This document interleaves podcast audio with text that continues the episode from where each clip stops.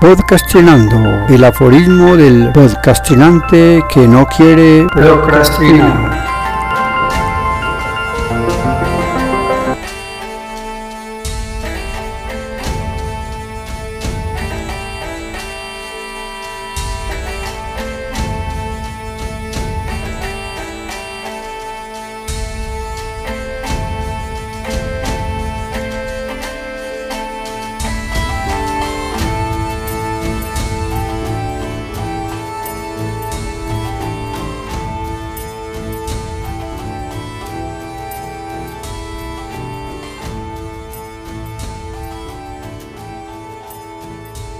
Aforismo número 16 de la tercera temporada. Si hiciste bien la tarea en la tierra, la muerte no es más que un paso a la perpetuidad. En Geduana. Inanna, la que entra en mi cuerpo y me dicta, una a una, las palabras que escribo, a ella le debo toda esta gracia cuando me poseas, daremos a la luz del conocimiento esas palabras que tú me sabes dictar, porque mi mano es apenas la escriba que atiende el llamado de tus pensamientos. Por eso me santifico en tu nombre y pronuncio las palabras, por el amor de Inanna me las llevo a la frente y digo lo que pienso.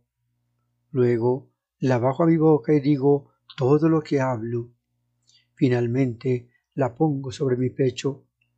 Todo lo que hago lo pongo en el nombre de Inanna y su protector Nanar. Luego escribo, ¿qué es esto que veo? En el umbral de mi vida he encontrado que, con el paso del tiempo, todo ha cambiado de nombre, incluso las cosas que me rodean. Mis trajes no corresponden a la época en la que mi padre Sargón I, de la tierra de Akkad, que vivió en la ciudad de Ur, el que fue vituperado con su procedencia al ser arrojado dentro de un canasto y adoptado por el gentil jardinero aquí, que junto a Ishtar salvaron la prole que nos vino después. Sí, cuando broten a la luz del conocimiento los nombres de Aarón y Moisés, cuyo último niño correrá con la misma suerte de mi padre, y salvar las huestes de un cristianismo hoy desconocido del poder vandálico y faraón Ramsés. Ahora, en el estanque que hizo perecer a Narciso, coreamos una canción en homenaje a Inanna y su madre Ningal.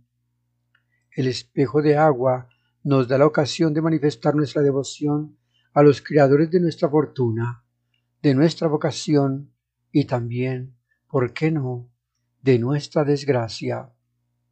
Preparamos una ofrenda a la reina de mi corazón, cuarenta y cinco mujeres repartidas en tres grupos de quince, todas con traje blanco.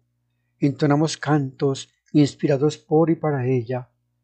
Asumimos el ritmo y la rima que, pausadamente, vamos coreando para dar vida a las odas que me dicta nuestra amada Inanna, la madre de los cielos y de la tierra, la que construye y destruye.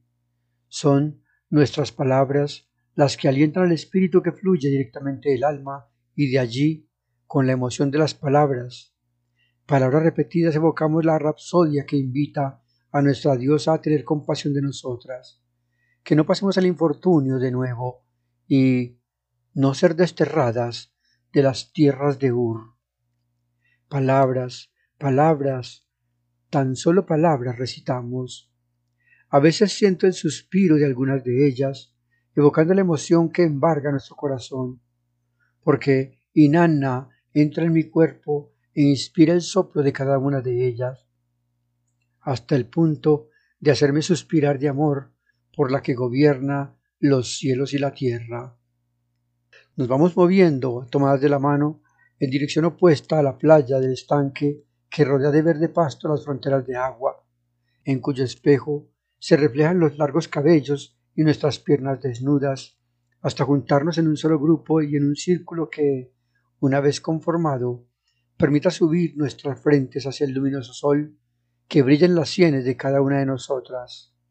Sí, soy endehuana, del siglo XXIII a.C., hija de Sargón I de Akkad, de las tierras de Ur, y esta es una muestra de las muchas veces que fui poseída por la diosa Inanna y puntualizar con mi mano sobre la arcilla sus palabras.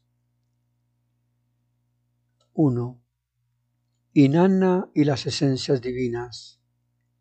Señora de todas las esencias, luz plena, buena mujer vestida de esplendor, a quien el cielo y la tierra aman, amiga del templo de An, tú llevas grandes ornamentos, tú deseas la tiara de la alta de sacerdotisa, cuyas manos sostienen las siete esencias, oh mi señora, guardiana de todas las grandes esencias, las has escogido y colgado de tu mano. Has reunido las esencias sagradas y las has puesto apretadas sobre tus pechos. 2. Himno a Inanna. Señora de todos los poderes, en quien la luz aparece, una luz radiante, amada por cielo y tierra, tiara coronada, sacerdotisa del más alto Dios, mi Señora, tú eres la guardiana de toda grandeza. Tu mano sostiene los siete poderes, tú alzas los poderes del ser, tú los has colgado sobre tus dedos Tú has reunido los muchos poderes, los has abrochado ahora como collares sobre tu pecho. Como un dragón, envenenaste el suelo cuando le rugiste a la tierra en tu trueno. Nada verde podría vivir. Una inundación cayó de la montaña. Tú, Inanna, primero en el cielo y en la tierra. Señora cabalgando una bestia, tú lloviste fuego sobre la cabeza de los hombres tomando tu poder del Altísimo, Señora de los grandes ritos, ¿quién puede entender todo lo que es tuyo? Fue en tu servicio que entré por primera vez en el templo sagrado. Yo, en Geduana, la más alta princesa, portaba el canasto ritual, cantaba tu alabanza. Ahora he sido arrojada al lugar de los leprosos. Llega el día, y la luminosidad es oculta a mi alrededor. Sombras cubren la luz, la entapizan en tormentas de arena. Mi bella boca solo conoce la confusión. Aún mi sexo es ceniza. Oh mi señora, bien amada del cielo, he dicho tu furia con verdad.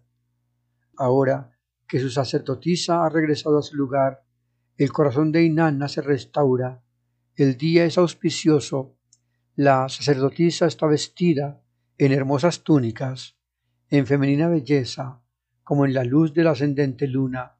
Los dioses han aparecido en sus legítimos lugares. El umbral del cielo exclama Salve.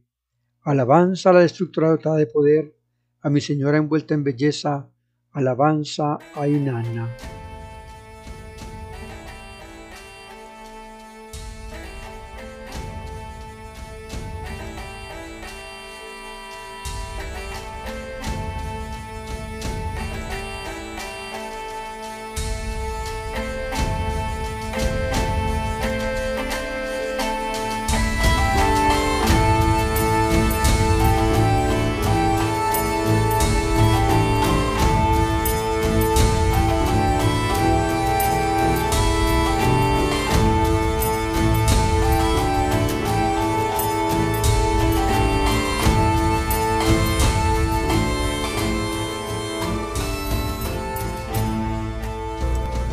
Aquí, podcastinando, el aforismo del podcastinante que no quiere procrastinar.